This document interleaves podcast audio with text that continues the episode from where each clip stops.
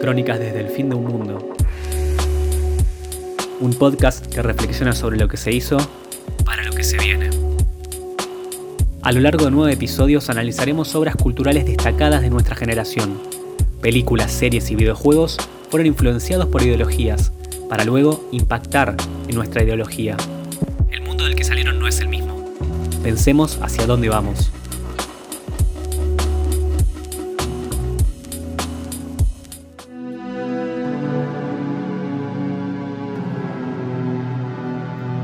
Episodio 5. Terror y neoliberalismo.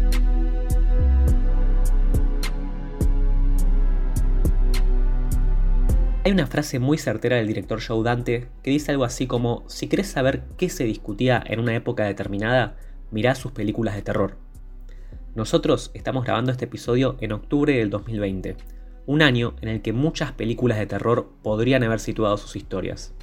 Meses enteros en los que el mundo se detuvo, la amenaza residía, y en gran parte aún lo hace, no solo en las calles, sino también en nuestros vínculos y en nuestros afectos. Durante el primer crack financiero en la década del 30 del siglo pasado, surgieron en la pantalla grande monstruos sobre los cuales se echaron culpas de la ruina y de las frustraciones de millones de trabajadores y trabajadoras. Drácula de Todd Browning, Frankenstein de James Whale y el thriller urbano M de Fritz Lang fueron los tanques con los que salieron los estudios de Universal, poco después se estrenaron La momia, King Kong y La novia de Frankenstein, todo en el lapso de 5 años. Más tarde, el mundo entró en la Segunda Guerra y el límite de lo posible respecto del horror se corrió hasta llegar a un lugar inimaginado. Mientras la cruda realidad se filtraba en las imágenes del documental Noche y Niebla de Resné, la ficción le daba una vuelta de tuerca, casi al mismo tiempo desde Japón, con Godzilla mostrando otra posible consecuencia del terror atómico impartido por los Estados Unidos en tierras niponas. Durante la Guerra Fría surgieron nuevas formas de retratar la paranoia reinante a través de una forma de relato que se focalizaba en la invasión y en la pérdida de autonomía ideológica. Se estrenaron La invasión de los usurpadores de cuerpos, Ellos y El día que la Tierra se detuvo. El hilo que las une es claro. Una forma ajena a lo conocido a nuestro alrededor se presenta como una amenaza, muchas veces intentando tomar una forma conocida que nos engaña, una suerte de impostor. Esa era la manera en la que el bloque occidental y capitalista imaginaba el comunismo infiltrándose en el sueño americano. Es en la década de los 60 en la que las luchas emancipatorias toman por asalto las primeras planas de todo el mundo, tanto en Occidente como en Oriente,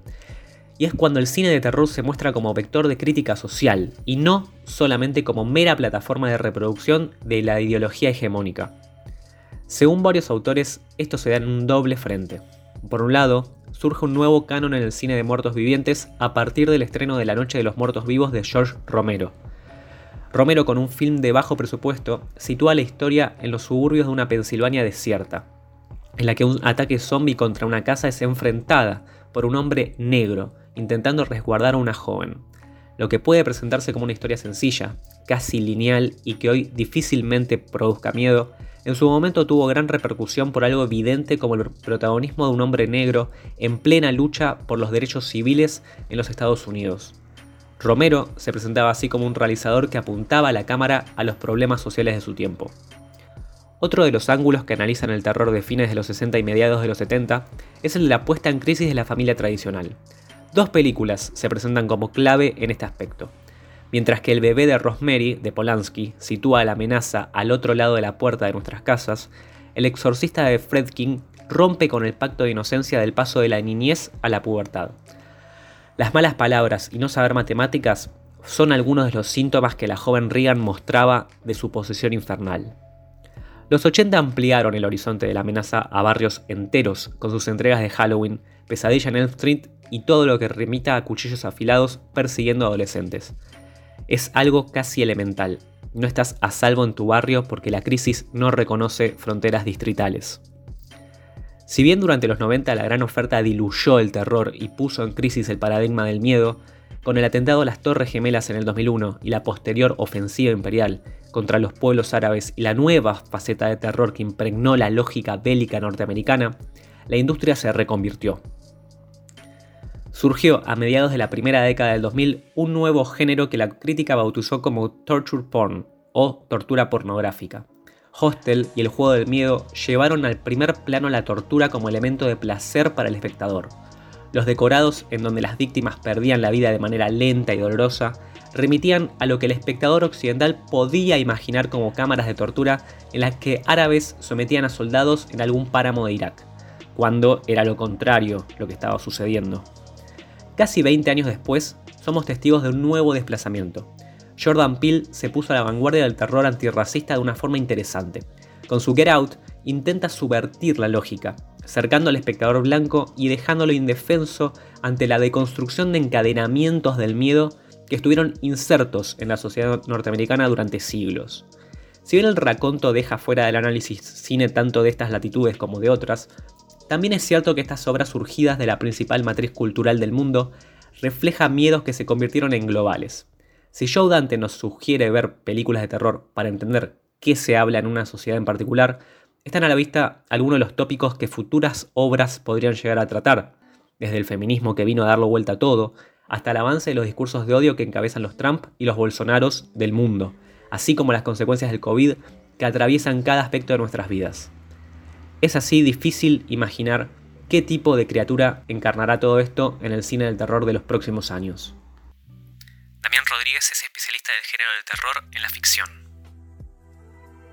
El cine de terror tiene mucho para decir y fue un género que siempre fue subestimado por la crítica tanto cinematográfica como la crítica cultural, si bien eh, en algunos momentos eh, hubo revalorizaciones eh, tanto del género en, general como del terror en particular. Hitchcock quizás fue uno de los, de los primeros en ser revalorizados por, bueno, por la Vague francesa y, hay distintos como momentos donde el cine de terror fue un poco más elevado o se lo consideró un producto eh, más refinado. En general, por su carácter que es eminentemente popular, siempre fue un poco menospreciado por la crítica. En estos últimos años se está dando un fenómeno a la inversa, donde quizás de la mano de lo que ahora algunos quieren llamar como post-horror o un terror elevado, eh, y ahí entran particularmente las obras que son distribuidas por A24, como em, The Witch, em, It Follows, eh, It Comes at Night y eh, Midsommar. Em, y bueno, y todas estas películas como que buscan, e incluso también la, eh, la remake de Suspiria, hecha por Luca Guadagnino, no me sale el nombre eh, buscan como tener una como una versión un poco más sofisticada o artística del terror y eso llevó a una visión retrospectiva de qué es lo que se estuvo haciendo en el género pero generalmente fue como eh, bastante menospreciado y, como decía antes negado esto evidentemente tiene como una justificación en su origen eh, de estudios o sea el cine de terror si bien el cine en general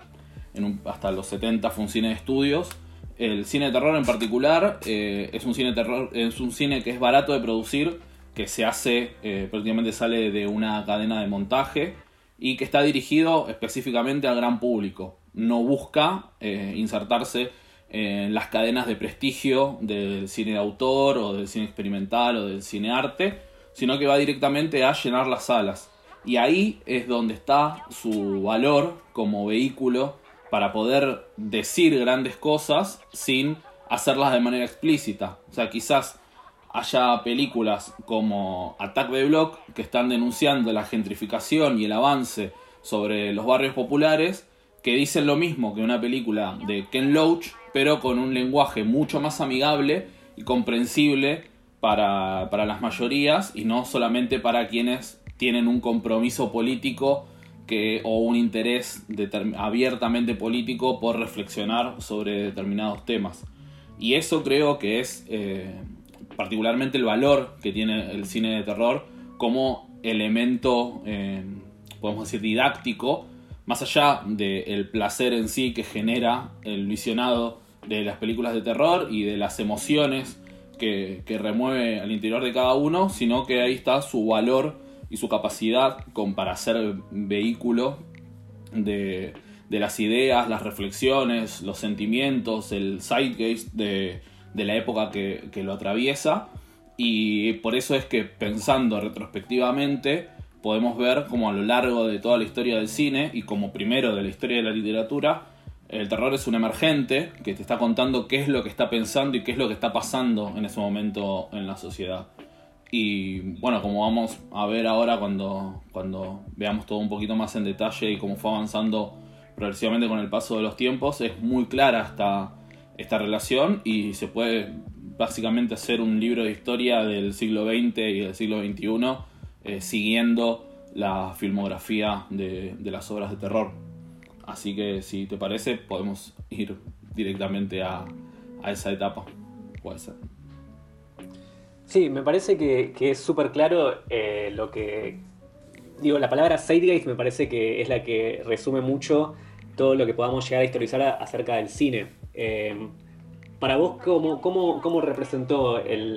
la cuestión de, sobre todo, por, vamos al principio, el crack financiero de los 30, esa gran, eh, ese gran miedo de, algo tan monstruoso como el mercado derrumbándose, aparecen los primeros grandes monstruos? Este, eso por un lado, ¿cómo, ¿cómo te parece que podría llegar a representarse este nuevo crack financiero que fue eh, el traído por la pandemia? Como un gran monstruo o no, como algo más interno, porque ahora hay una cuestión de mirarse mucho hacia adentro, ¿no? Este, sobre todo como estamos encerrados ahora. Eh, eso por un lado. Y por el otro, hablas de los grandes estudios. ¿Por qué vos pensás que, un Universal salió con esto, por ejemplo, en, un primer momento? Bueno, ahí digamos que por ahí arranco por el, arranco por el final para hablar sobre el principio. Eh, el surgimiento de los monstruos de la Universal, que se da a principios de los 30 y bueno, es contemporáneo con el crack de la bolsa del 29 y la crisis en la que se ve sumergida la industria estadounidense, tiene una explicación en realidad en el cine de post Primera Guerra Mundial y el alemán específicamente. Ahí donde el expresionismo eh, sale con la primera película de terror de la historia, si bien hubo experimentos previos, eh, algunos cortos de Méliès, una versión de Frankenstein, Digamos que el gabinete del doctor Caligari está considerada la primera, la primera obra eminentemente de terror, donde además juega como una cuestión eh, artística, porque digamos, era un lenguaje que se estaba escribiendo en ese momento, o sea, el cine se estaba escribiendo en ese momento, las, las reglas para contar cinematográficamente estaban en desarrollo. Entonces es una película que es eminentemente pictórica, porque trabaja muchísimo con los claroscuros, con los ángulos, es, o sea, es el expresionismo en su máxima expresión, valga la redundancia. Y ahí está una historia que, por un lado, es una historia simple, si se quiere. Hay un doctor, un científico loco, que tiene una especie de, de Frankenstein, de golem, algo por el estilo, al cual manda a, hacer maldades, a matar gente, básicamente. Pero, ¿qué es lo que nos está diciendo eso? Estamos hablando de una sociedad alemana eh, fracturada, derrotada en la Primera Guerra Mundial, en lo que para ellos era la Gran Guerra, o sea, era el evento eh, masivo de exterminio más grande que había vivido la humanidad hasta ese momento, y Alemania había sido no solo derrotada, sino humillada y destrozada prácticamente. Y ahí es donde el valor del gabinete del doctor Caligari está en, eh, en que los propios alemanes puedan puedan reflexionar y problematizar esta cuestión donde hay una figura de autoridad autocrática que manda a tipos que no tienen voluntad a morir, a matar y a morir eh, también.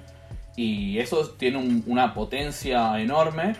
que, bueno, se encadena también con la larga tradición, eh, ya literaria también, que venía teniendo el cine de terror y por eso, digamos, otro de los exponentes que se dan paralelos, Nosferatu, que es una reversión de Murnau sobre, eh, sobre el, mito, el mito del vampiro, pero en particularmente la obra Drácula de Bram Stoker, que después va a ser la primera, digamos, una de las primeras grandes películas de los cines de estudio de Universal. Hay una cuestión incluso también hasta demográfica que se explica en el cine de terror, o sea, Drácula, por ejemplo, Bela Lugosi, es un, el actor, es un emigrado de Europa del Este que llega a Estados Unidos y que justamente le da ese toque a Drácula, porque él habla como hablaba él, o sea, esta cosa como este acento eh, entre rumano, búlgaro, eh, eh,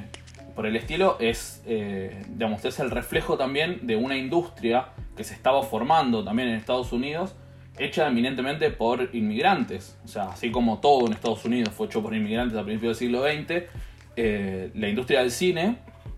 en particular y del cine de terror eh, también como específico, estaba hecho de estos inmigrantes. Entonces ellos traían un poco eh, sus, propios, sus propios miedos, sus, propios, sus propias experiencias y cómo eso, esa digamos como ominosidad gótica de, de, regiones con larguísima historia y con mitos propios, se retransforma y es releída y es procesada por un país que está no en nacimiento, pero sí eh, en camino a convertirse en una gran potencia y donde,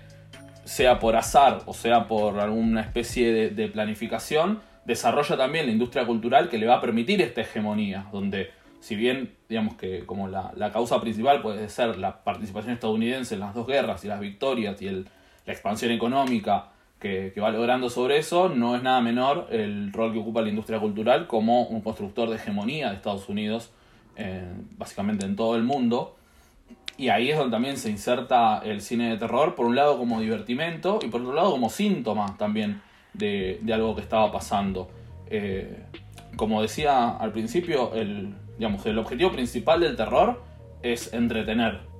Hay una industria que se está, que se está construyendo dentro de Estados Unidos en un contexto de crisis. ¿Y qué, cuál es la particularidad que tiene el terror? Que es un género que a lo largo de su historia siempre fue barato de hacer. Eh, de hecho, incluso por ejemplo Drácula se hizo eh, dos veces con los mismos escenarios. En el mismo año, en el 31, salieron dos versiones de Drácula. La que conocemos todos con Bela Lugosi y la versión en español, la versión mexicana, que se grababa de noche en el mismo escenario en el que se grababa eh, la versión estadounidense. Entonces digamos que eso es como el nacimiento de la clase B, digamos, con el que después se agrupó a los géneros menores, entre comillas, como el terror, la ciencia ficción.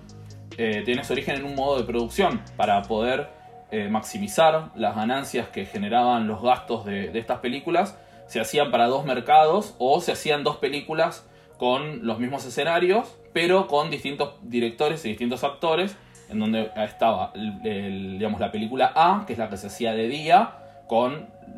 con el mayor gasto de producción y la película B, que es la que se hacía de noche o después de que se terminaba de grabarla, de filmar la primera,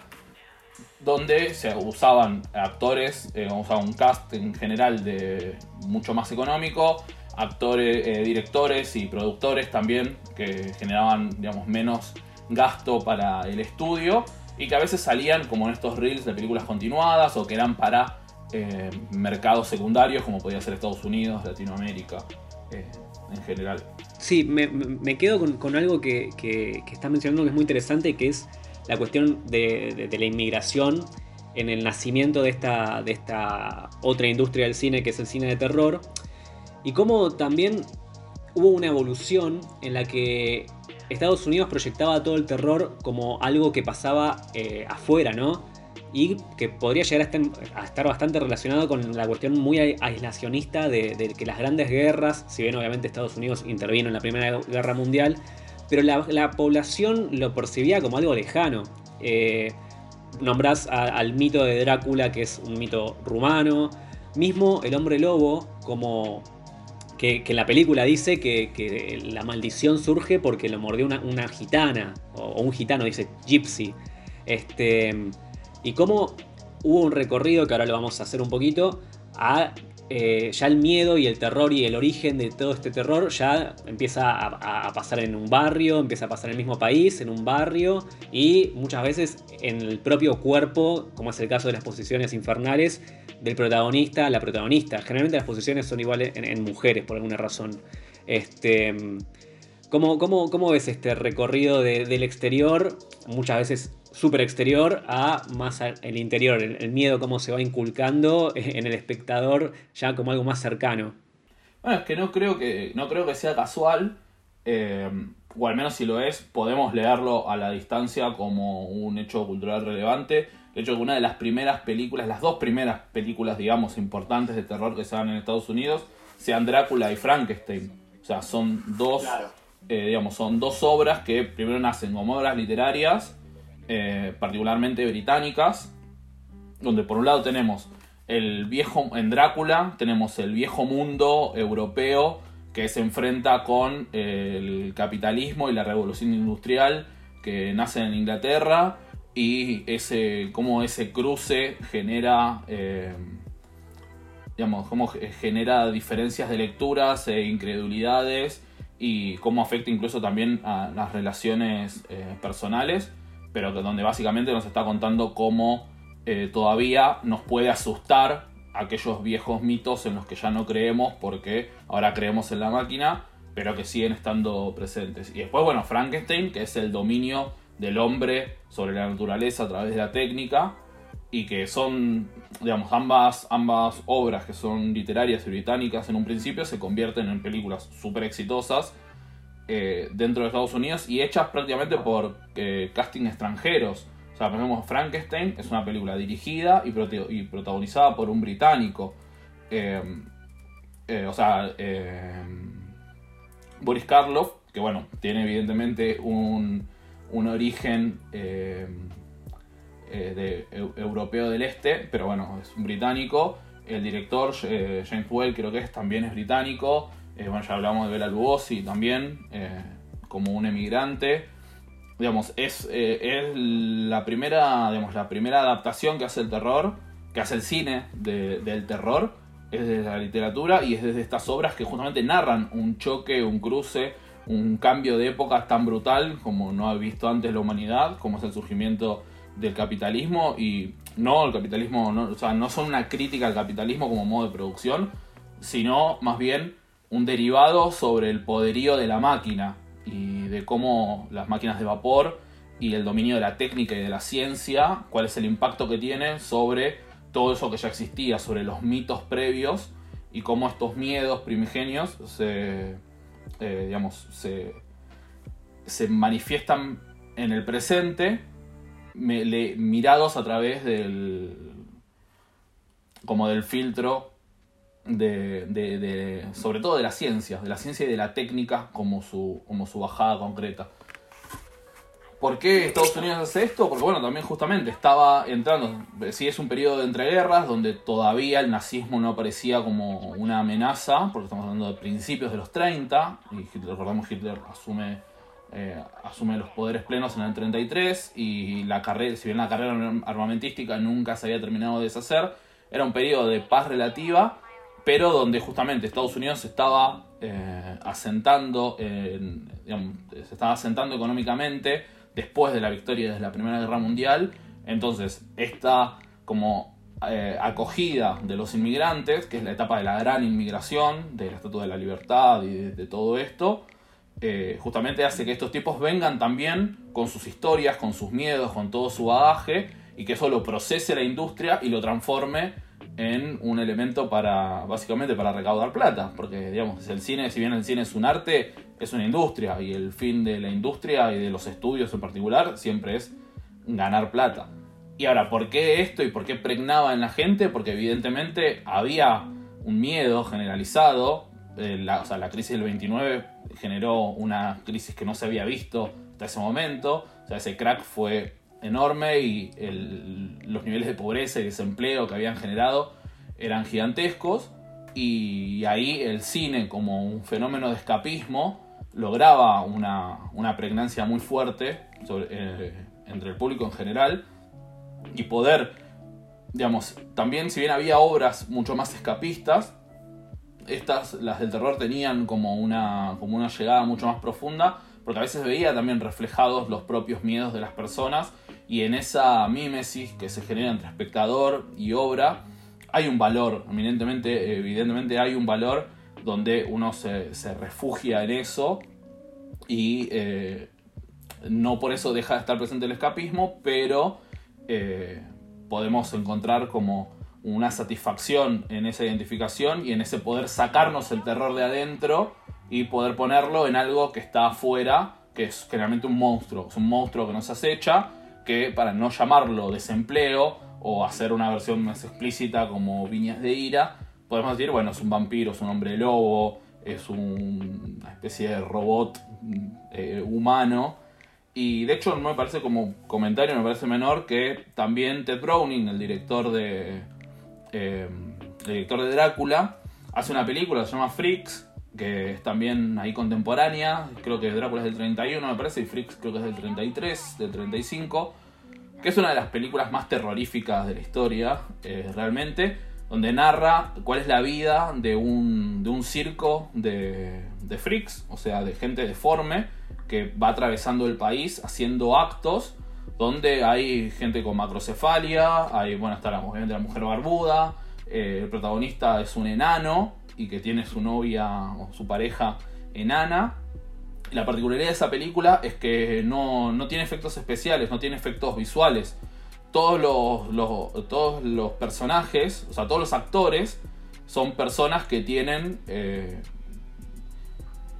no sé cuál es el término exacto como puedes decir hoy, pero en ese momento el término era deformidades. O sea, gente con macrocefalia, tipo con cabezas gigantes, con, con distinto grado de desarrollo, eh, o sea, enanos. Eh, todas las personas que trabajan en la película son eh, freaks que salieron de circos, verdaderamente. Y ahí es también es donde está puesto, digamos, en primera plana un fenómeno específicamente estadounidense, como es el circo de como es el Circo de los Freaks, que siempre estuvo circulando por el interior de Estados Unidos y como también es procesado por el cine de terror y mostrado en pantalla. Y es una película realmente eh, súper cruda, que incluso hoy es, difícil de ver y que en su momento, bueno, fue como una. fue un, un escándalo terrible. Pero bueno, ahí es donde está puesta como la, digamos, la, la, deformidad del ser humano en primera plana y estamos hablando de mitad de los 30 el impacto que tenía eso en, las audiencias era enorme y ahí sí estamos hablando de una tradición puramente norteamericana ya mostrada al gran público después de que empezamos con, el, empezamos con los primeros experimentos con una técnica traída desde afuera, digamos, que como es el cine de terror. Entonces ahí es donde, bueno, tiene como un valor eh, muy grande, ¿no? En ese sentido, me parece que haciendo un salto, alguien que retoma mucho y que siempre me pareció un, sujeto sumamente agradable e interesante es Rob Zombie. Retoma mucho esta, la cuestión de, más circense, pero dándole una vuelta de rosca de cómo para él el público en general entiende lo circense. Eh, él en la Casa de los Mil Cuerpos trae un poco la cuestión de, de cómo una generación de jóvenes ridiculiza a los freaks pero obviamente más eh, a lo que hoy sería el electorado Trump, ¿no? del Midwest, eh, personas que, viven en, en, caravans, en, casas rodantes. Y bueno, todo lo que esa subestimación y ridiculización termina pasando cuando estos adolescentes se meten en, esos territorios. Me parece eh, que es, un tema para abordar la cuestión, eh, esta folk norteamericana, tanto de viejas costumbres como de las nuevas. Para vos, eh, una nueva forma de, retratar a los freaks puede llegar a ser eh, la de retratar al, votante odiante, mujer odiante, negro odiante, que es el, el Trump, digamos, el votante de Trump. ¿Hay algún tipo de terror que lo está ahora abordando? Sí, sí, sí, eso está súper claro. Digamos que obedece también a una tradición estadounidense donde, obviamente, digamos, el, cine es, un, es una industria y como industria cultural generalmente está dentro de lo que ellos entienden como una cosa de las costas. O sea, sea de Nueva York o sea de California. Digamos, generalmente las industrias culturales estadounidenses suelen pertenecer a, las costas. Y el país profundo, y las costas son evidentemente liberales dentro del término de lo que es liberal en Estados Unidos, que podríamos traducirlo vagamente como progresista, o demócrata, si, si queremos decirlo de alguna manera. Mientras que el centro de Estados Unidos, con Texas como, como, digamos, como elemento destacado, pero claro, pero el medio oeste estadounidense, que es una región bastante, digamos, en términos económicos, políticos y culturales, más atrasada que la costa, siempre fue un poco eh, ridiculizada. Entonces ya desde, por ejemplo, tenemos de la masacre de Texas, es un caso súper presente de eso, donde tenemos unos hippies californianos que van desde la costa hacia Texas y que son recibidos por eh, los white trash, básicamente, o una relectura de la familia tradicional white trash, pero bajo un digamos, bajo un filtro eh, grotesco, porque bueno, básicamente son caníbales, entonces todo lo que eso quiere decir, de unos caníbales, de unos tipos del interior, de, se están comiendo a esos que vienen desde afuera eh, con estas ideas nuevas y con formas nuevas de ser. y eso, esa tradición se, se mantuvo porque también es algo que atraviesa eh, la, propia existencia estadounidense, o sea, la cuestión de los asesinos seriales, el desarrollo de las carreteras y cómo comunican el interior con el resto del país. Digamos, hay una tradición muy grande de eso y en términos generales, digamos que el votante de Trump es un poco, hoy por hoy, es la white trash actual. Y, hay como, digamos, dos obras que, que lo muestran eso a un nivel súper explícito por un lado, como una crítica eh, así súper directa, está la serie de La Purga, donde particularmente Election Year, es, que es eh, la última de la, serie, habla directamente sobre una elección donde hay una candidata que está en contra de, esta purga anual, donde hay un permiso como para matar gente y donde siempre los pobres son los que eh, los que más mueren porque no tienen eh, medios para asegurarse elementos de defensa, mientras que los ricos se pueden atrincherar en sus fortalezas blindadas con sus guardias de seguridad y sus armas de, y sistemas de vigilancia de última tecnología. Y hay una candidata que quiere acabar con eso y es sometida a un ataque, a un asedio permanente por parte de grupos armados que quieren acabar eh, con, su, con su vida. Esta película es del 2016. Si pensamos que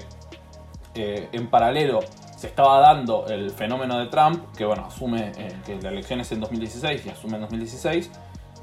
no es una respuesta directa a el votante de Trump, no es una, digamos, una relectura del votante de Trump específicamente, pero sí del germen social que lo permite, de la cultura maníaca por las armas, de la necesidad de imponer eh, de, imponer tu ideal por sobre el otro por, medio de la violencia, eh, sobre todo una reacción conservadora que viene ya de, largo, de larga data en Estados Unidos y del cual bueno, Trump y sus votantes son un emergente. Eh, pero digamos que hay, hay algo que se, que se estaba cocinando y que Election Year lo muestra súper bien y que hoy se muestra incluso súper actual con el resurgimiento de las milicias, que también es algo que viene desde rato en Estados Unidos, o sea, por ejemplo, el atentado de Oklahoma es del 94 creo, y ya había sido hecho por un miembro de las milicias, eh, y estas milicias se fueron como armando cada vez más como una reacción frente al avance, eh, sobre todo de eh, los afroamericanos, de las mujeres, de, digamos, de los sectores oprimidos en general, que avanzan a través de las políticas de identidad con determinadas eh, reivindicaciones, la reacción frente a eso, que em, acá la podemos ver en personajes como, eh, como Milei, Agustín Laje, Spert, Gómez Centurión, allá está, es, son los mismos loquitos, pero son muchos más y encima están enfierrados hasta el mango y saben usar armas desde chiquitos y tienen un montón de tipos que estuvieron en la guerra y que saben matar gente. Entonces, eso genera un caldo de cultivo eh, súper grande que hace que lo que pasa en Election Year es, está pasando ahora en la realidad. O sea, se, en esta semana eh, se desbarató un plan de un grupo de milicias que querían secuestrar a la gobernadora de Virginia, que estaba en contra... ¿Cómo? De Michigan. Perdón, que querían secuestrar a la gobernadora de Michigan, que eh, es, digamos, era bastante favorable hacia la cuarentena y las medidas de cuidado dentro del contexto de la pandemia. Y, había una banda de, personas armadas que seguramente estaban dentro de los votantes de Trump que querían secuestrar a una gobernadora. Y hay un llamado ahora a participar de forma armada dentro de las elecciones. O sea, Trump está llamando a sus votantes a cuidar las urnas, pero con armas. Entonces esto puede, es, una catástrofe que es literalmente es el argumento de una película de terror y está reflejado ahí, en Election Year. Y después, bueno, por otro lado está toda la, digamos, toda la obra de Jordan Peele y, el retrato que hace en, en Get Out y, en Us sobre el racismo sistémico en Estados Unidos. Y obviamente para retratar al racismo tenés que retratar a los racistas. Y ahí es donde en, las dos, con distintos niveles, eh, están mostrados tanto los que son abiertamente racistas como los eh, liberales, eh,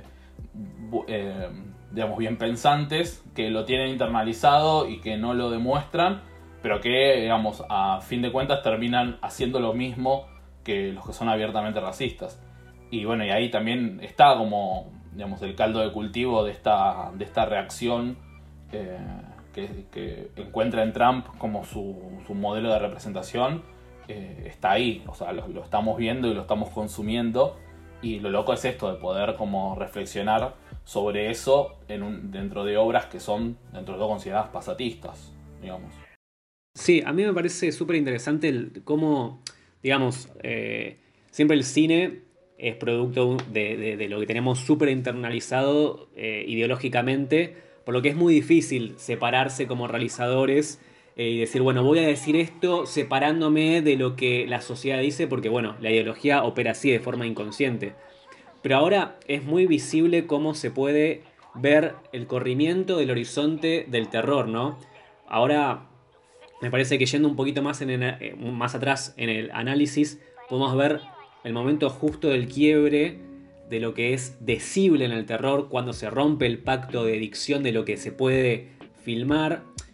sobre todo alrededor del gore. Eh, me parece que, me nombraste algo al, pasar, pero me parece súper interesante lo que es eh, gente que estuvo en la guerra y volvió. ¿Cómo puedes asustar a alguien que volvió de la guerra? Porque muchas veces en Argentina tenemos como súper eh, lejano el, la figura del excombatiente, porque bueno, tuvimos una guerra hace ya casi 40 años, no lo tenemos tan presente, pero en Estados Unidos vas a comprar al almacén y tenés un flaco que estuvo en la guerra, capaz que sin un brazo.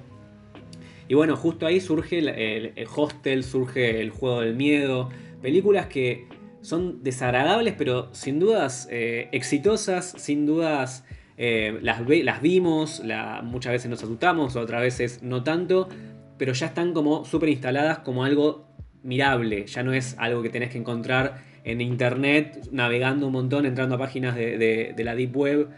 ¿Cómo, cómo, pensás que se generó esta articulación entre lo que ya no se podía tanto ver? Porque obviamente es mucho más pesado ver un juego del miedo que un Scream, que era lo inmediatamente canónico anterior pocos años antes. Y si hoy este cine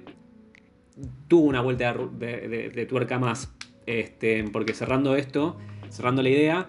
ahora volvió como de vuelta un cine bien pensante con un The Witch, un Midsummer, que aunque tienen obviamente escenas muy fuertes, no se compara a la pornografía de que era eh, el juego del miedo. Este, ¿Pensás que la sociedad retrocedió en la violencia y nos asustamos más fácil? ¿O hay otro tipo de dispositivo para, para este nuevo terror lindo, digamos, de buenos modales? Digamos que, o sea, bueno, como todo es, más complejo, ¿no? Eh, digamos que sí, por un lado tenemos este corrimiento de, como decías vos, de, de, lo que se puede mostrar y lo que no, que se, que se fue llevando cada vez más, que entiendo que justamente está en relación con el otro fenómeno que mencionabas, que, que es el gore en Internet, o sea, la necesidad de que evidentemente había un nicho ahí a explotar de gente viendo rotten.com o buscando eh, imágenes cada vez más fuertes y también una espectacularización incluso de, los conflictos armados donde nos muestra, donde ahora ya podemos ver por los registros que no por una comunicación controlada a través de cadenas de televisión, sino por los registros de las propias personas, podemos ver en tiempo real qué es lo que está pasando. Eh, ayer se prendió fuego eh, una chica eh, en un bar acá en, San Miguel y podés ver a través de. Estás viendo en la televisión, en, loop, cómo se están prendiendo fuego ocho personas y cómo está muriendo una. Y eso pasa todas las semanas y todo, todo ya es mostrable. Digamos, es como que todo esto de, de poder mostrar responde a una búsqueda que quizás siempre estuvo, porque, digamos, o sea, desde Holocausto Caníbal, que es de los 60 para acá, hay una obsesión por ver las cosas explícitas y bueno, incluso el mito de, los films snuff, o sea, de las películas donde que retratan muertes verdaderas eh, en directo, como si fueran documentales, pero donde hay gente que es secuestrada y asesinada para eso. eh, siempre circulaba en circuitos underground. Y ahí estaba, por ejemplo, 8 milímetros, donde en 8 milímetros podemos ver cómo, eh, cómo este circuito underground de películas snuff funcionaba todavía a mitad de los 90. Donde lo que todavía es un mito, o sea, nunca se probó que haya existido en la historia una película snuff, aunque, bueno, hay sospechas de que eso existe. Pero, digamos, yo creo que está que, que yo creo que la muestra en primera plana o tan explícita eh, del gore, del torture porn, está vinculada con el surgimiento de los medios digitales y con la búsqueda tan simple que uno desde su casa puede hacer de imágenes de desmembramientos, de muertes, eh, e incluso de cosas más heavy relacionadas con pornografía extrema y demás que antes había que meterse en un circuito súper pesado de gente muy oscura y que hoy se puede hacer la tranquilidad de tu casa. Y eso, sumado a la espectacularización y a la individualización de los medios de comunicación, donde cada uno puede transmitir y podemos ver explosiones y, eh, y, retratos de guerras y demás que transmite una persona desde su teléfono, hizo que el cine también tuviera que subir la vara con respecto a eso. Entonces, a la vez que se estaba haciendo el juego del miedo en 2004 y que estaba haciendo Hostel más o menos a la vez, también hay una versión, digamos, europea de esto, que es el nuevo extremismo francés, donde está Alta Tensión, eh, Frontiers, al interior, eh, Frontiers. Eh, son todas películas también que, que con un lenguaje quizás un poco más sofisticado, pero que no deja por eso de ser explícito. Eh, están mostrando esto, están mostrando en primera plana, básicamente vos lo que ves es desmembramiento, es tortura y, muerte por sí mismo. O sea, prácticamente, si bien el nuevo extremismo francés tiene un poquito más de cosas para, para decir, digamos, el valor, lo que la gente va a buscar es, eh, es eso, es el, digamos, es el morbo por sí mismo. También es cierto que eso llega a un punto en que ya aburre. O sea, cuando uno está tan bombardeado, deja, o sea, al principio es impactante y después deja de tener, de tener impacto. Entonces, digo, fue una moda que hoy por hoy ya no existe más. Y estamos hablando de algo que pasó hace menos de 10 años. Eh, o, estamos más anestesiados y por eso las películas dejaron de tener sentido, o eh, fue una sorpresa nada más y por eso se decidió pasar a otras instancias, donde si bien, digamos, también pensamos que el terror es algo que se produce, pero a niveles, creo que seguramente sea el género más producido a nivel mundial. De vuelta, ¿por qué? Porque es barato, porque tiene un retorno muy grande, la gente consume un montón de terror, tanto en cine como en video, eh, como, bueno, también como, bueno, ahora el video es online, pero digamos en streaming. El terror se consume mucho y siempre funciona. Entonces por eso hay muchísimas películas que se hacen constantemente y las cuales la mayoría son eh, eh, eminentemente malas por una cuestión, eh, digamos, estadística. Estadística, sí. Pero dentro de eso es que surge como esta nueva como esta nueva forma de hacer terror que está embanderada sobre todo por por las películas que, que distribuye A24, bueno, que mencionamos antes, como The Witch, eh, Midsommar, Hereditary, esa es la que estaba pensando, Hereditary. Eh, digamos, todas estas, todas estas películas que, digamos, elevan eh, la vara del lenguaje, de cómo se, se utiliza el lenguaje de terror, y que incluso en muchas veces en el gran público generan rechazos. Hay mucha gente que fue a ver The Witch eh, pensando en encontrar una película de sustos donde había una bruja que los iba a asustar. Y no, The Witch es de todo menos eso. O sea, es una película que si genera algo de terror, es, te lo genera de forma interna. Y ese terror interno, pues, si querés, por ahí con ribetes más psicológicos, es algo que se queda adentro de uno y que lo acompaña. Eh, y, ahí es donde yo creo que está el valor de ese tipo de obras en que se meten con cosas más profundas, porque siempre el terror eh, no, nos, asusta en el momento, pero cuando es realmente efectivo, y no de, este, de esta nueva ola, sino desde siempre, cuando es realmente efectivo es cuando toca nuestros miedos más profundos, e incluso también los miedos de la infancia.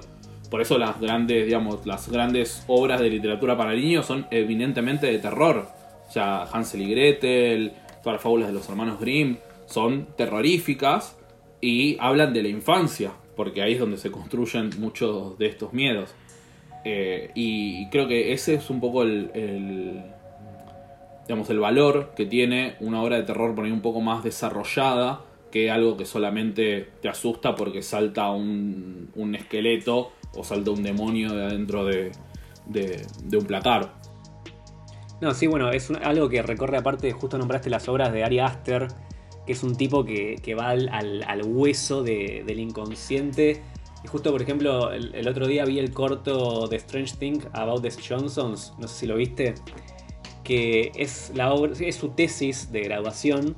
y no tiene, creo que tiene dos gotas de sangre en, en un momento, pero es todo la relación incestuosa entre el protagonista y su padre. Y ahí, bueno, o sea, ese es el plot, no estoy spoileando nada. El tipo va con esas cosas y me parece que, hay como una vuelta de, tuerca y con eso quiero ir más atrás y, capaz eh, para ver qué pensás vos acerca de obras como la, eh, El bebé de Rosemary, que también es, es de atmósfera, es de golpes en la pared, es, más, obviamente después en un momento se descontrola el baile, pero era como en un momento en los 60, 70, 60, que, esta cuestión de, más lo interno, cómo asustaba en ese momento. Este, que seguramente había obras que, iban por otros lados, pero lo canónico se quedó ahí. ¿Y cómo pensás que, esto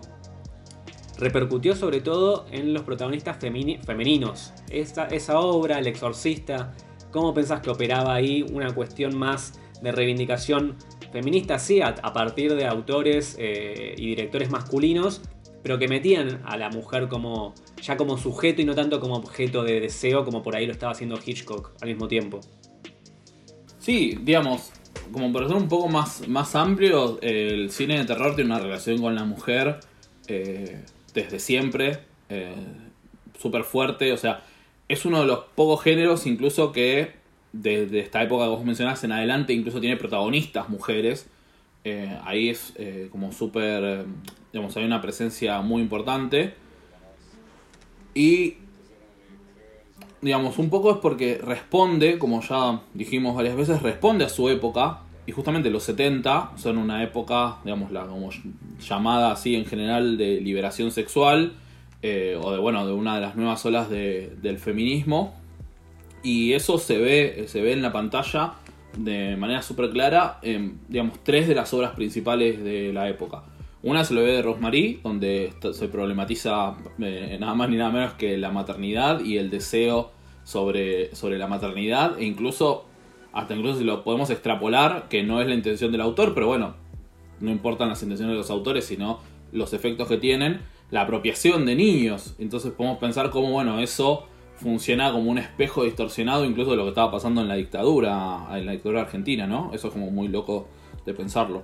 Pero, digamos, mencionamos el, el bebé Rosmarí, el exorcista, donde tenés ahí como dos, eh, tres personajes femeninos fuertes, dos son madres, pero en situaciones totalmente distintas y donde se caracteriza por la ruptura de la familia tradicional, porque es una, una es madre soltera que es exitosa y la otra es la madre del padre Carras, que también no tiene marido, pero está como ahí abandonada en un, en un asilo donde, eh, donde básicamente no tiene asistencia del Estado ni privada. Y la tercera obra, súper importante de la época, con, donde se trata la feminidad, es Carrie, donde estamos viendo el, digamos, el pase a la adultez de, de una niña.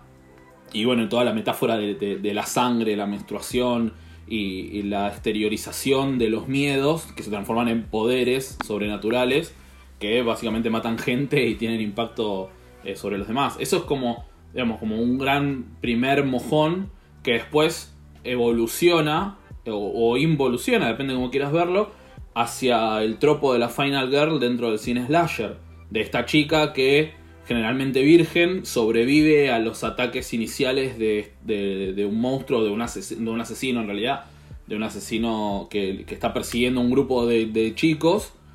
Y como esta chica sabemos que al final de la película va a ser que la chica va a matar, va a matar al asesino, porque funciona así todo el género. Si bien hay eh, cosas más,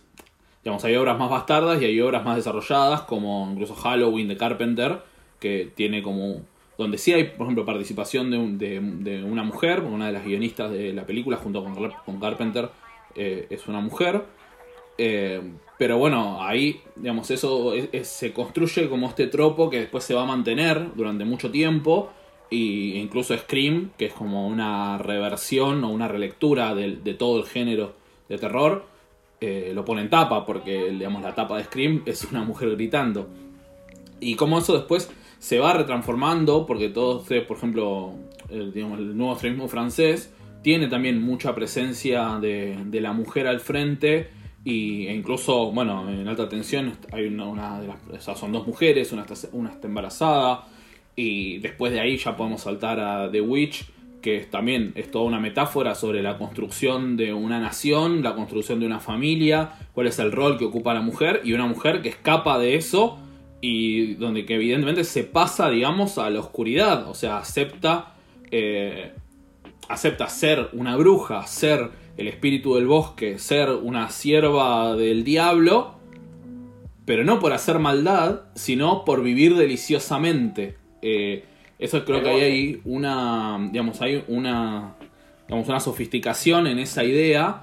eh, en donde, bueno, tu, autodeterminación por poder vivir como vos quieras tu vida, puede llevarte a que tengas que romper con todo esto y es, bueno, es el precio a pagar para poder liberarte, digamos, de, estas ataduras. Entonces hay como una, una relectura constante del rol de la mujer en la sociedad, que justamente lo que hace es ir acompañando las discusiones y los tiempos que, se viven.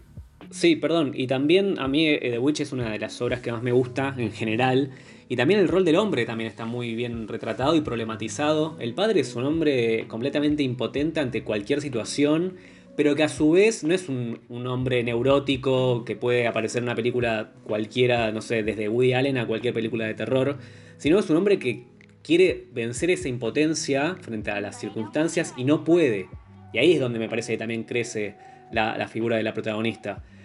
Y me, recuerda mucho a la figura del hombre ausente, a dos películas de momentos distintos y temas distintos, pero que está bueno cómo se problematiza eso, que es, por un lado, el exorcista que, la nombraste, que no hay un padre, Regan eh, no, no tiene padre, la figura masculina que aparece es la del cura y la del diablo. Y em, con otro problema también, Vampiros contra el Bronx, que los niños, los protagonistas, no tienen figura paterna, solamente aparece Tony, el amigote eh, dueño de un negocio. Y bueno, ellos luchan contra vampiros, es otro tipo de historias. Pero la figura del hombre en algunas películas realmente está bien retratada por la ausencia, me parece que está bueno. Sí, sí, porque también, a ver, de vuelta, responde a, a distintos momentos, responde a, distintas lecturas. Eh, digamos, en Vampiros vs. Bronx, ahí eh, está retratando algo que, si bien obviamente, llevado como un poco incluso al terreno eh, casi paródico, pero es una realidad de los barrios bajos, de familias, familias fracturadas, de padres ausentes. Y sí, está, digamos, esto también es un tropo que se repite a lo largo de la historia del cine de terror porque, bueno, de vuelta, muchos de, los miedos principales vienen de la infancia. Y eh, los, o los miedos más fuertes, inclusive, son los que se construyen en la infancia. Y la falta por ahí de una familia funcional que acobije a, que nos acobije cuando mientras crecemos nos deja esas semillas que después van digamos como que van surgiendo y que, y que van floreciendo de distinta manera y, y bueno, y ahí está también todo el hecho de, digamos, de, de cómo surge la maldad, de qué, de qué espacios ocupa. Em, no sé, pienso también en, las, en la saga, ahora se me fue el nombre, de la saga de los Warren, donde... El conjuro. El conjuro, donde bueno, hay una... Ahí eh, es básicamente... Eh, es todo lo contrario, o sea, es un padre que hace, que hace todo lo, lo, imposible hasta meterse en el infierno para poder salvar a su hijo. Y bueno, son también, digamos, como distintos eh, modelos de, masculinidad que, se van mostrando. Eh, la que me parece sí súper super interesante para pensar eso es It Follows, que también forma parte de, como de, esta, de esta nueva ola de, como de, terror eh, un poco más sofisticado. que incluso algunos lo llaman post-horror, pero bueno, yo no, estoy del todo de acuerdo, con el, de acuerdo con el término. Pero digamos, en It Follows hay una, una especie de maldición o, Sí, es una maldición que se, que se transmite entre personas a través del sexo. Y las figuras masculinas ahí eh, están como, digamos, súper delimitadas y están por un lado los exitosos, por otro lado los perdedores o lo más similar a un perdedor millennial, digamos, que, que podríamos encontrar, un tuitero, y cómo todo va a través de esta chica que va haciendo avanzar la historia y de cómo su relación con el sexo, y ahí de vuelta volvemos a cuál es el rol de, digamos, cuál es, digamos, el rol de la mujer en el cine de terror, un cine hecho generalmente por hombres, está hablando, está hablando de las mujeres, pero también está hablando de los hombres. Entonces, como un director, como un guionista retrata a ese personaje femenino, también está hablando de cómo se ve a sí mismo reflejado en ese tiempo. Entonces, eh, me parece que ahí también hay como algo bastante interesante a pensar, por ahí con un desarrollo bastante más grande y con herramientas que seguramente que quizás yo no tengo y que, que sea necesario eh, desarrollar más sobre qué está diciendo, eh, qué están diciendo los hombres cuando retratan a las mujeres en el cine de terror. Eso me parece que es una, una línea eh, súper interesante y que incluso, y acá me, por ahí me permito pasar un, un chivo que vale mucho la pena, que no es propio, pero hay un, hay un podcast de terror que se está haciendo ahora, eh, empezó, no me acuerdo si empezó el año pasado o este año, que se llama Final Girls, donde eh, son tres chicas que reflexionan sobre, sobre cine de terror y lo hacen desde una perspectiva eminentemente feminista, y además de saber mucho sobre el género. Y la verdad que me parece que vale súper la pena porque analizan muy bien las películas y les dan una, una vuelta de tuerca eh, más desarrollada y justamente el feminismo es una cuestión que atraviesa eh, la mirada de la mujer y las obras que, analizan me parece que, vale mucho la pena, así que lo recomiendo como para verlo. Y de hecho justamente una de las películas que ellas mencionan, eh, y bueno, por ahí vuelvo más a la, cuestión de, la, de, la, pregunta anterior sobre lo femenino, es Stepford Wives, Wives o sea, las, mujeres de Stepford donde es un pueblo donde eh, las mujeres son reemplazadas por versiones, digamos, como casi robóticas de sí mismas, donde su único fin es complacer a los hombres del pueblo. Es como una especie de relectura de la invasión de los usurpadores de cuerpos, pero desde una clave machismo-feminismo, que la verdad es súper eh, interesante. Y yo tuve una reversión hace un par de años con, Nicole Kidman. sí, 2004. Sí. Y también vale mucho la pena para pensar justamente desde, desde, desde el terror una reflexión sobre el rol de la mujer en la sociedad. Vamos a etiquetar a las compañeras ahí, recomendando como bibliografía. Este, y bueno, como para ir redondeando, en un mundo donde discursos que pensábamos que estaban enterrados revivieron cuáles zombies, eh, un año en el que estuvimos metidos por una enfermedad mortal, literalmente, me acuerdo de esas calles vacías y no lo puedo creer, este, una ecología que, bueno, que nos dice que no hay comida, hay comida para muchos, pero en manos de pocos. ¿Cuál, cuál imaginarás que, o sea, delirando, pensando como si tuviéramos mucha guita de productores y digan, bueno, hagan la película que resuma los miedos actuales ¿Qué pensás? ¿De dónde viene el terror? ¿Desde, desde otro planeta? ¿Desde nuestro interior? ¿Cuál puede llegar a ser el monstruo en, las películas de terror de los próximos años? No, creo que hay un, hay un corrimiento claro, o sea, digamos, la, la cuestión de la, de la invasión alienígena es algo que responde muy a la lógica de la Guerra Fría, de, de esos enemigos que vienen desde afuera y que nos quieren colonizar y que nos quieren esclavizar y, y asesinar. Eh, y de hecho creo que, no sé, me parece que el último como gran exponente de eso es Día de la Independencia. Eh, y, es quizás como ya la, digamos, eh, la, como el, plante de bandera para la hegemonía total estadounidense post derrumbe del, del bloque soviético. Y creo que eso ya es algo que está superado. Sí, sí, sí, claramente y que quizás por ahí si vuelve, digamos, si vuelve a aparecer va a estar más vinculado a otros géneros y no al terror. Digamos, hoy las dos eh, variantes principales que se tratan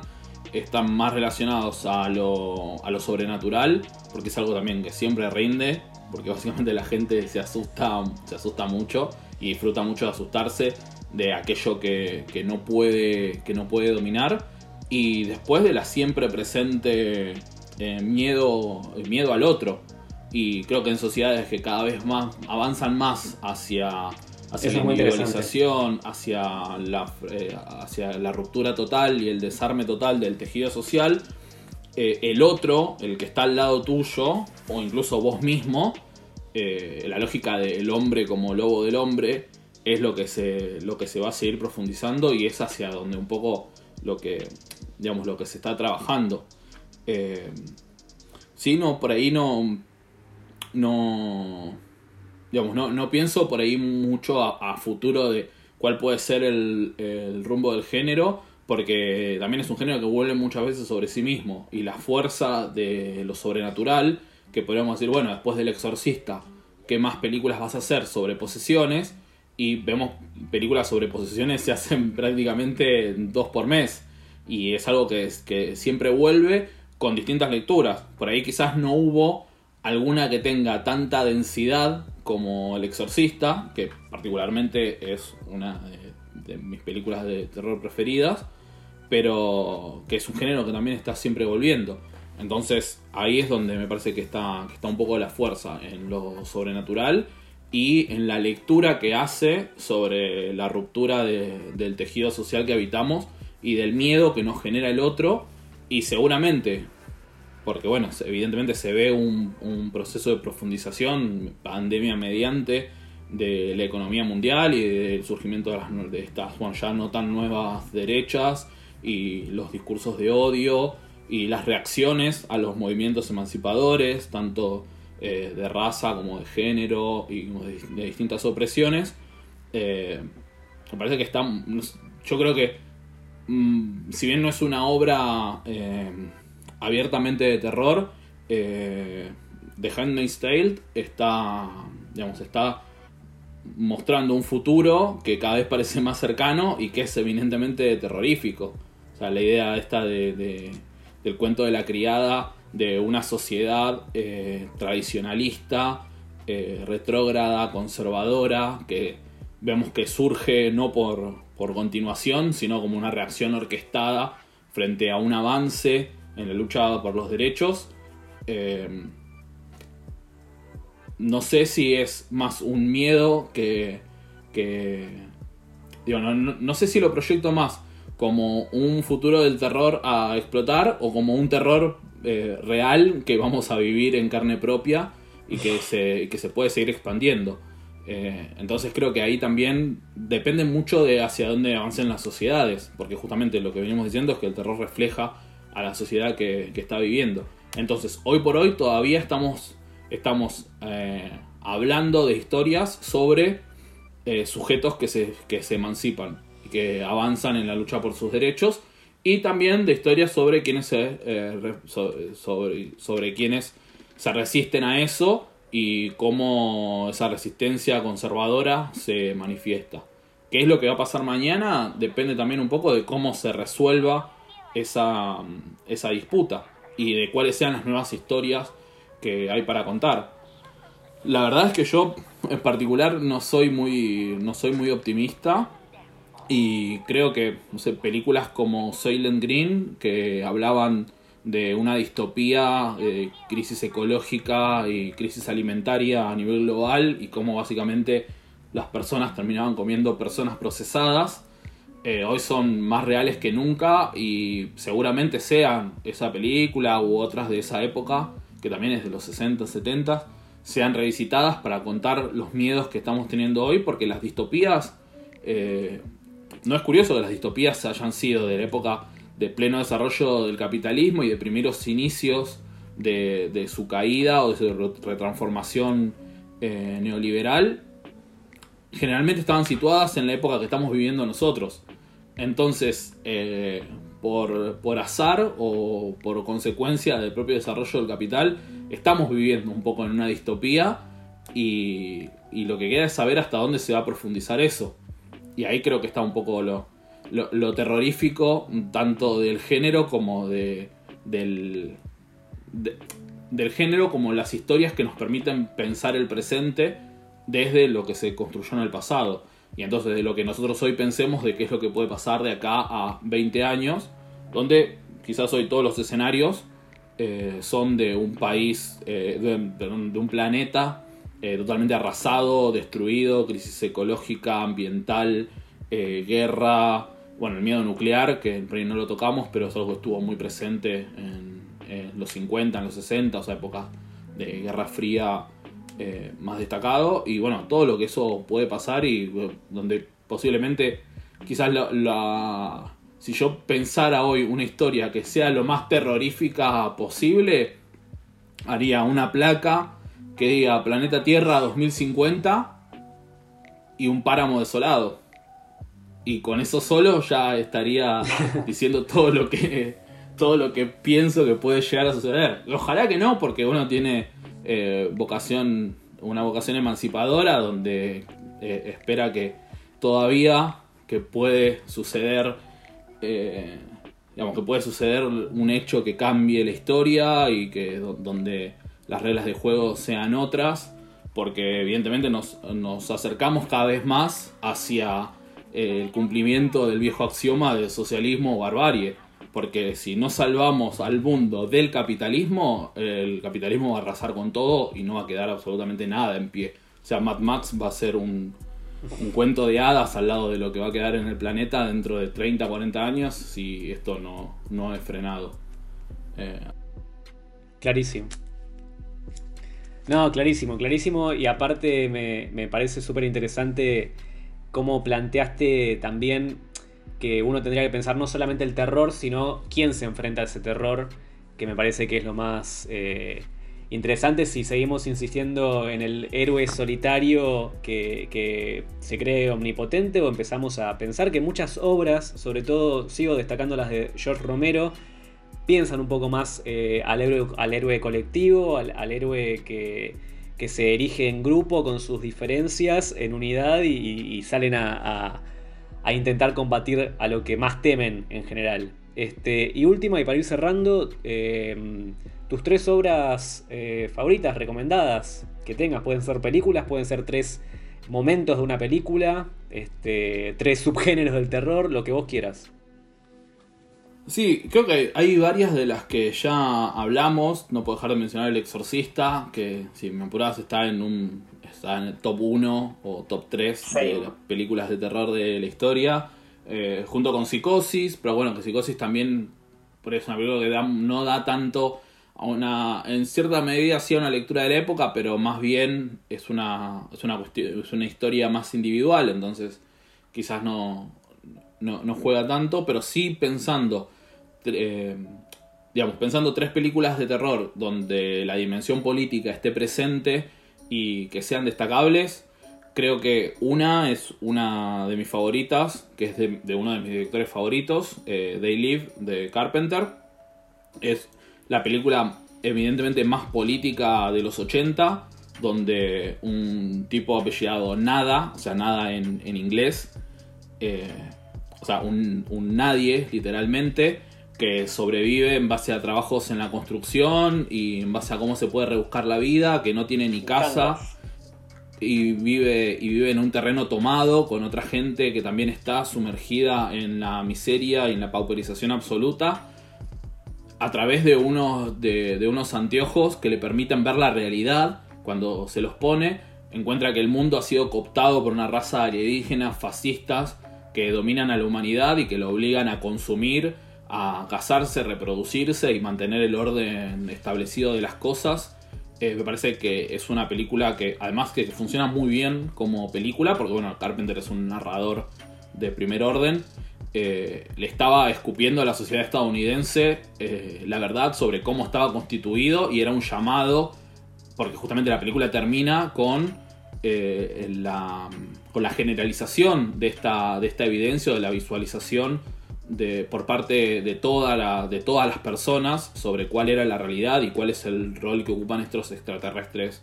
dentro, de, dentro de la sociedad estadounidense. Y creo que es un alegato súper fuerte que no es para nada metafórico porque es, eh, es muy abierto. Es súper explícita y es muy, y es muy movilizante. O sea, no creo que, que nadie vea esa película y que después de eso siga viendo eh, a los medios, a la sociedad en general, al capitalismo, al modo en que nos obligan a vivir, lo siga viendo de la misma manera. Entonces creo que es una película casi de, visión obligatoria porque eh, digo, funciona a muchos niveles, eh, tanto como una obra de entretenimiento, es una película que tiene mucho ritmo, es una película que es casi una película de acción o de aventuras, pero además es terrorífica y tiene eh, este mensaje súper claro. Después otra que es una de las que también pertenece como a, a esta movida de este nuevo terror, que por ahí está un poco eclipsada al lado de, de obras que quizás son más grandes como como The Witch o como Hereditary, que es eh, It Comes at Night, viene de noche, actualmente creo que está en Netflix, donde nos estamos enfrentando esta película es del 2017, 2016-2017, donde hay una pequeña sociedad y ahí podemos tener reminiscencias a la Noche de los Muertos Vivos, que es una pequeña sociedad que se forma dentro de una casa entre cuatro o cinco personas, eh, dos familias que se encuentran en el medio de una catástrofe donde la que nunca, de la que nunca se sabe bien cómo surgió, pero donde básicamente hay una epidemia que va convirtiendo a la gente en una especie, eh, como una, en una mezcla de zombies y de peste negra, pero que básicamente está matando a toda la población y que nadie sabe bien cómo se transmite ni cómo funciona, pero los está matando a todos y cómo reaccionan eh, las personas y qué rol juegan los lazos de solidaridad, de parentesco, en eh, el interior de esa pequeña sociedad que es reflejo de la gran sociedad que se forma dentro de esa casa y que además es una película eminentemente también eh, terrorífica, muy bien hecha, muy bien narrada y que cuenta esta historia que hoy por hoy es súper presente. Digamos, justamente al, es algo que vemos en el cotidiano, de cómo reaccionan las personas a la pandemia, cómo reaccionan las sociedades y cómo funcionan estos mecanismos de resistencia eh, dentro de, digamos, de las comunidades, de las familias, eh, los mecanismos de los lazos de solidaridad que están presentes y cómo eso funciona como última línea de contención frente a un capitalismo que ha abandonado todo tipo de, de cuidado y de interés por sobre el bienestar de las personas. Y después, otra que quizás no está dentro de mis películas favoritas, pero que es todo un hito y que repasando para, para esta charla, eh, encontré la, actualidad que tiene y que es Tiburón. Donde Tiburón, que es quizás uno, de los, uno de los primeros blockbusters, eh, o sea, una de las primeras películas que se transforman en un evento, porque bueno, Estamos hablando de Steven Spielberg, el creador básicamente de, las superproducciones modernas, en donde hay una amenaza también que viene desde la naturaleza, una amenaza que viene desde lo animal, que en este caso es el tiburón, y que después también está, está reeditado en Piraña, que se hizo hace algunos años, donde básicamente esta amenaza pone en riesgo la actividad económica, o sea, la invasión de esta amenaza eh, del mar eh, obliga o haría necesario cerrar la playa o cerrar la temporada o en el caso de Piraña cancelar el Spring Break con todas las consecuencias económicas que esto tiene y las autoridades se resisten a eso donde justamente eligen lucrar antes que eh, cuidar la vida de, de, las personas que están en ese lugar porque no quieren poner en riesgo el negocio y finalmente cuando se dan cuenta ya es muy tarde y ya el tiburón, básicamente el tiburón de las pirañas se los comieron a todos. Y bueno, después la, nada, obviamente la película avanza, pero me parece que esta, que esta cuestión sobre, bueno, cuál es el rol que ocupa eh, el ansia de lucro y la poca o nula resistencia que ponen las figuras de autoridad que se supone, en este caso podemos pensarlo como paralelismos del Estado, que se suponen que son árbitros de la sociedad, que deben velar por el bienestar de las poblaciones, como al estar cooptados por, por la maquinaria del capital, eh, priorizan el lucro frente a la vida con las, consecuencias eh, terribles que bueno vemos en la película por, por un lado con la cantidad de muertes que, hay y bueno y también lo vemos en la realidad porque es algo que hoy en este año de pandemia y un año que es prácticamente una distopía eh, realizada en un montón de, factores, o sea, tanto de crisis ambiental, de crisis sanitaria, de crisis política y de crisis económica. Eh, digamos, un poco resume eh, todos los tropos casi de- de- del cine de terror. Lo único que falta es que mañana aparezca una invasión extraterrestre y que hoy a la noche a todos nos visite el diablo, pero No, después ya- no, ¿por qué tocaste ese tema? pero ya todo lo demás ya está hecho, entonces Ni lo digas, sí, sí, sí, sí, sí. Tremendo. Bueno, nos quedaron mil cosas. Nos quedó el terror en Latinoamérica, nos quedó el terror en las series. Lovecraft Country creo que habla bastante de lo que estamos eh, tocando. Eh, nos quedó el terror social de eh, como historias del miedo o rojo. Pero bueno, eh, es la primera vez que, que tocamos todo un género en sí. Y, y me parece que da para segunda, tercera, cuarta parte. Sí, zombies. es que- Yo- yo solamente haría sobre zombies. Es que, bueno, es que los zombies son por ahí el género más eh, eminentemente político dentro del cine de terror, porque, bueno, son metáforas sobre. son lecturas, ni siquiera tan metafóricas, son como lecturas directas sobre la sociedad y sobre cómo funcionan las sociedades frente a las amenazas. Pero me parece que sí es un- vale la pena poner menos un comentario sobre el cine de terror latinoamericano, que es algo que está muy poco, muy poco explorado. Está muy poco producido, lo cual es bastante extraño teniendo en cuenta justamente lo que decíamos de la cuestión de, de lo económico, que es hacer cine de terror, donde muchas veces necesitas solamente una casa y algunos ruidos y un par de actores y no más que eso. Pero bueno, ahí también un poco, digamos, responde a la falta de industria también dentro del cine latinoamericano y de la preeminencia de los autores y del esfuerzo por desarrollar un, cine propio donde eh, al no estar presente el monstruo industrial no hay tanta esta necesidad y los autores quizás no se encuentran tanto con la necesidad de vehiculizar sus intereses a través del cine de terror. Sin embargo, está sucediendo, afortunadamente cada vez más, en Argentina en particular, eh, el cine de terror sigue creciendo. Eh, una de las mejores películas de los últimos años, y lo digo a nivel global dentro del género, es Muere, Monstruo, Muere, y es una película hecha eh, 100% en Argentina. Hace poquito, se, o sea, se estrenó en el Festival de Mar del Plata, hace poquito se pudo ver en el ciclo gratis, en el ciclo eh, del Malva, y la recomiendo amplísimamente. Eh, es una película hecha, digamos, tranquilamente es una película de A24, pero hecha en Mendoza. Es, es una Muy bueno. locura. Visualmente, narrativamente, es una locura. Y después, bueno, hay otras obras también que se están desarrollando, por suerte. Y, e incluso, por ejemplo, hasta en lugares donde uno podría pensar que eso no existe, eh, como, digamos, como Cuba, donde realmente cuando pensamos en el arte cubano, eh, nos quedamos más como en, en la trova o en el cine comprometido. Y hay películas como Juan de los Muertos, Juan de los una Muertos. película de zombies eh, en Cuba, que, digo, que ya su propia existencia es un hecho político. O sea, más allá de, de lo que narre y de cómo lo cuente, eh, el hecho de hacer una película en esas condiciones, que trate esos temas o que, o que juegue sobre esos géneros, me parece que es un hecho político en sí mismo eh, y que vale la pena, vale la pena apoyarlo, vale la pena eh, difundirlo, problematizarlo y, y que crezca, porque digo, me parece que justamente es, es parte de, de la necesidad a veces que tienen los, los cines latinoamericanos de salir del circuito de la crítica y, y de los autores para llegar al gran público. Y creo que el, el terror, junto con los géneros en general, es un, es un arma súper valioso para eso. Yo apuesto a que nuestra industria, no como comienzo porque ya tiene una larga data, el terror argentino sobre todo, pero un nuevo, una nueva ola a partir de adaptaciones. Yo apostaría a una nueva ola a partir de adaptaciones de la obra de Mariana Enríquez en general, pero una, una película de nuestra parte de noche sería un, bu- un buen...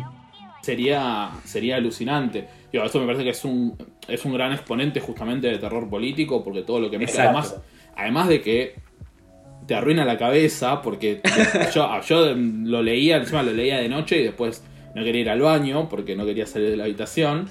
Eh, digamos, la, la- lectura que hace y cómo entrecruza problemáticas reales y actuales, eh, como son la, la trata de niños, eh, digamos, las desapariciones en términos amplios, eh, cómo juegan las, las élites del interior en esas regiones donde hay donde prácticamente no existe la ley eh, creo que es un, valor enorme y me parece que lo que hizo Mariana ahí con eso es, es, bestial, es una obra maestra y ojalá, ojalá pudiera haber, eh, pudiera haber una, adaptación de eso. Sería complicado porque es una obra enorme, y, pero estaría buenísimo, estaría buenísimo que eso suceda o también, eh, digamos, otros exponentes también que se están, que se están haciendo. Eh, yo imagino, por ejemplo, una adaptación de Magnetizado de Busquet, aunque la primera adaptación de Bajo este Sol Tremendo, que fue eh, El otro hermano, no le gustó para nada y bueno, es discutible. Pero creo que Magnetizado podría ser tranquilamente una película de asesino, de asesino serial y que sea como la evolución de, del clan y el ángel y estas que se empezaron a hacer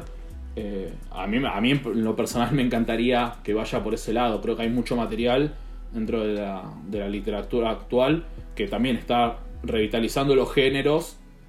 eh, o sea, digamos, los géneros en términos amplios, y, creo que hay mucho ahí, mucha, mucho para, poder seguir sobre eso. Bueno, también podríamos estar por horas, pero prefiero que lo guardemos para una segunda parte. Este, así que te agradezco por la participación en este episodio especial Halloween, como lo llamaremos. No, muchas gracias a vos por la, por la invitación. Eh, la verdad que es una muy buena oportunidad como para reflexionar sobre esto. Eh, como dijiste, da para hablar muchísimo, pero creo que bueno, hicimos como al menos un, un pimponeo sobre, sobre estos temas que son ah, súper apasionantes. Así que... Así que te agradezco por la participación en este episodio especial Halloween, como lo llamaremos. Ah, gracias a vos. Crónicas desde el fin de un mundo. Un podcast que reflexiona sobre lo que se hizo para lo que se viene.